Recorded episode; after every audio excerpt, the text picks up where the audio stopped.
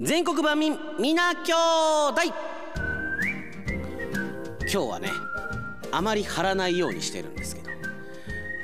なんか他の方からは「バンさんの声やはり今日は1.5流ぐらいですかね」というねあのメールも来ておりますがいかがでしょうか？今日なんかあのツイッター見ててもメール見てても少し動きが緩やかな感じがするよね。なんか先週ものすごいメールの数だった分だけなんか反動来てんのかなとか一気に人気なくなったのかなってちょっと不安になってるんですけど。さあやってまいりました。全国万民皆兄弟です。皆さん万民と万の味方という特派員になっていただいて、え、リスナー参加としていろいろなご当地のマニアックな情報をお寄せくださいというコーナーですが今月のメールテーマがあなたの街のおすすめ喫茶店。これね私たちの中でもかなりあの勝負というか試験的なテーマで喫茶店って言ったらどれぐらい来るんやろうか？とかラーメンとかにしたら一月じゃもう回せないんじゃないか？とかねそんな話もありましたけど喫茶店は喫茶店でそれなりに来るんですけれどもやはりうどんの時に比べるとねあの人数は減ってきているっていうところでそれで言うとですねあの今月はちょっとバンチル缶バッジ皆さんチャンスなんじゃないのかなと思っておりますが今日もたくさんいろいろ情報をいただいております。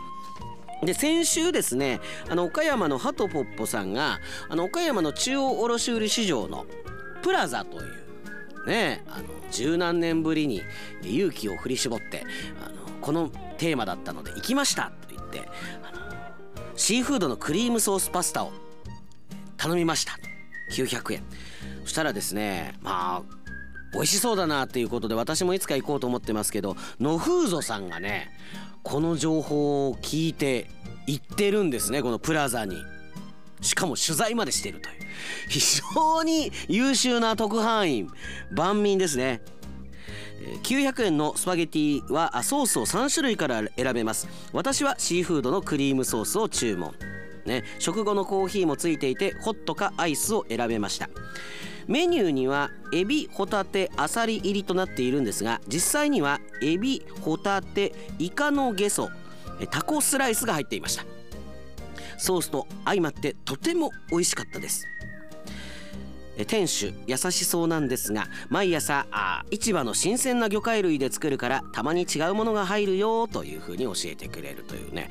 あじゃあ昔からやっている喫茶店であの店主が頑固とかそういうことじゃなくて優しい店主さんなんですね。え他のおすすめも聞くととんかつ定食よりも300円高いんだけど黒とんかつ定食のカツはこれ黒豚カツ定食なんでしょうかね。柔らかくて、えー、美味しいのでおすすめだということです。さらにはね定食とカレーの大エビというのはメニューには書いてないんだけれどもこれは天然の大エビなんだと。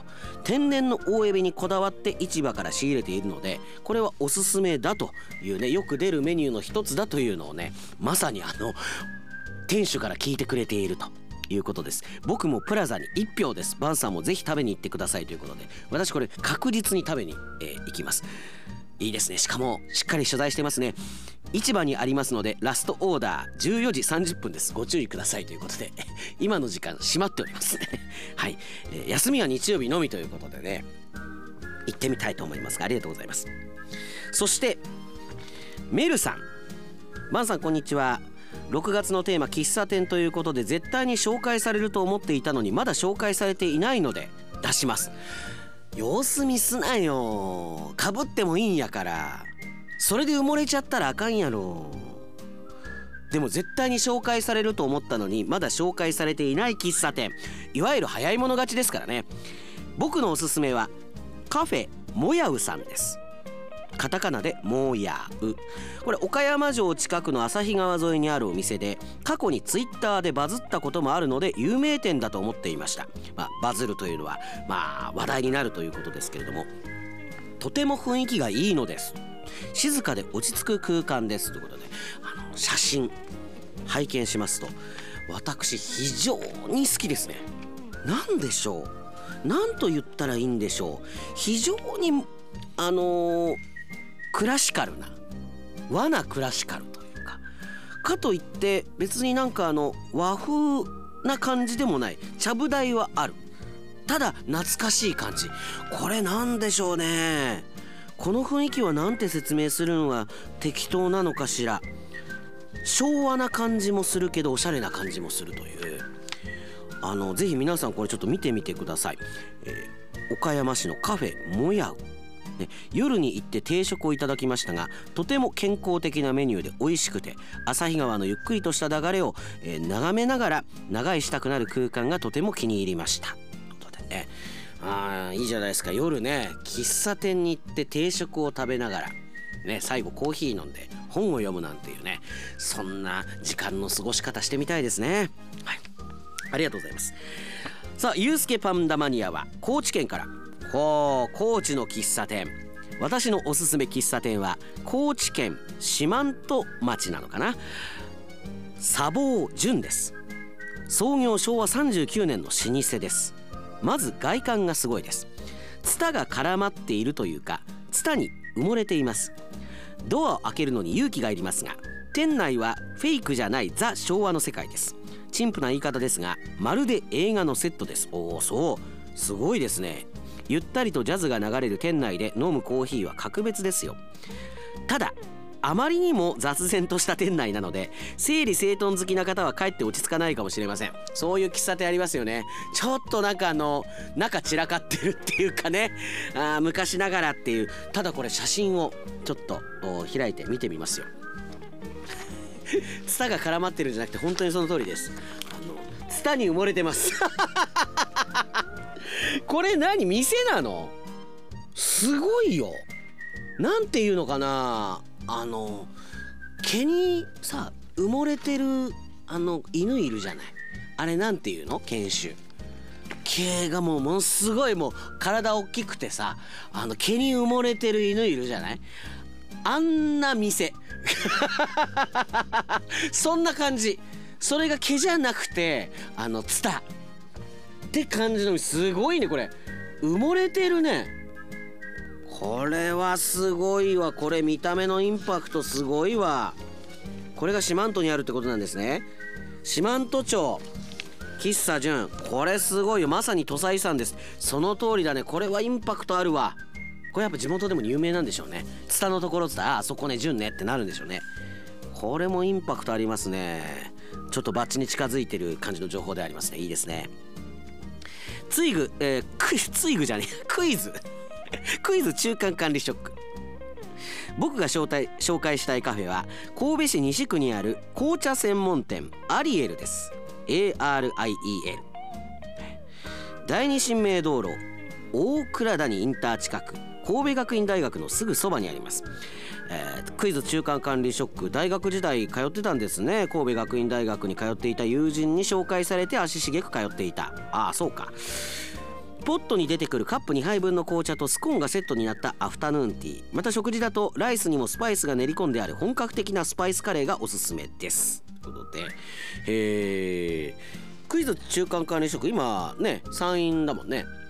学生時代の思い出のっていうことでああなんか本当に昔のなんか紅茶屋さんって感じなのかな。いいですね。なんか中谷アナウンサーが RSK のね純喫茶が好きっていうのはなんかこの写真見るだけでも分かる気がするわ。こういう雰囲気が好きって思ったらそれは通うよね。うん落ち着くもの。なんかカフェっていうよりかは純喫茶クラシカルな店内とその外観。これだってほんと外観もほんとそれぞれでツタに埋もれているところもあればレンガのところもあるしねあの何看板のフォントがいいよね。やはりの純喫茶のフォントに。ねあれ笑わない。笑わない。うん。もう一個いく？もう一個いく。面白くないけどもう一個いく。なるほど。ウドゥさんおすすめの喫茶店は奥さんの地元の兵庫県姫路市。カフェドムシュさんです。人気の秘密。アーモンドトースト発祥の店。そうなんや。姫路なんだアーモンドトーストって。アーモンドトーストって何？え今一瞬アーモンドトーストって何って思ったのはあのアーモンドクリーム塗るってなのかなと思ったのよ。トーストにアーモンドクリームあるでしょ？あれを塗ったのがアーモンドトーストじゃないの？違うのかな？今話しながら「ああそうなんや」って言ったけどアーモンドトーストって何って思ったけどこのカフェドムシュさんはアーモンドトースト発祥。さらにデカ盛りグルメが食べられます。メニューが150種類以上と豊富にあります。7時から11時まで朝はモーニングメニューのお目当てのお客さんもいます。レギュラーサイズのモーニングサイズとボリュームたっぷりのモーニングセットの2通りから選べて朝からがっつり食べたい人はモーニングセットがおすすめという。で、えー、数あるモーニングセットの中でも一番人気は定番のアーモンドトースト。ね。写真のキャンディーが一押しです。へえちょっとこれね白黒だからようわからんなんけど朝から結構なあの料理の量のスパゲッティ盛られているよ。その脇に、えー、三角の、うん、サンドイッチが2つ。そしてこれ何なんだろうね。アーモンドトーストは確かにあの1枚のトーストなんだけどなんか塗ってそれ焼いてるよね。フレンチトースト。うん。あー今ねあのマテルン D とコニタン D が調べてくれたんですけどいわゆるあのフレンチトースト。あの甘いミルクを塗るでしょ。うそれがなんかアーモンドを溶かしたアーモンドミルク。まずアーモンドミルクが分からんけど、まあ、アーモンドミルクを塗るわけやね。ああそれで焼くと。いうことですね。こんなにあの 発祥だ言うてんのにこのアーモンドトーストでつまずくっていうのはあれだけどでも食べてみたいね。うんアーモンドトースト。どんなんやろうかね。さあまだまだありますけれどもじゃあ今日はこの辺りにしましょうか。来週が最終回という形になりますけれどもね。あのまだまだ読みたいのもたくさんあるんですよ。あの1人2個3個送ってくださってる方もいますからそれも読んでいけたらなと思ってますけれども。はい。あのまだまだお待ちしております。これポッドキャストでも聞けますからね。チェックしてみてください。全国万民皆兄弟でした。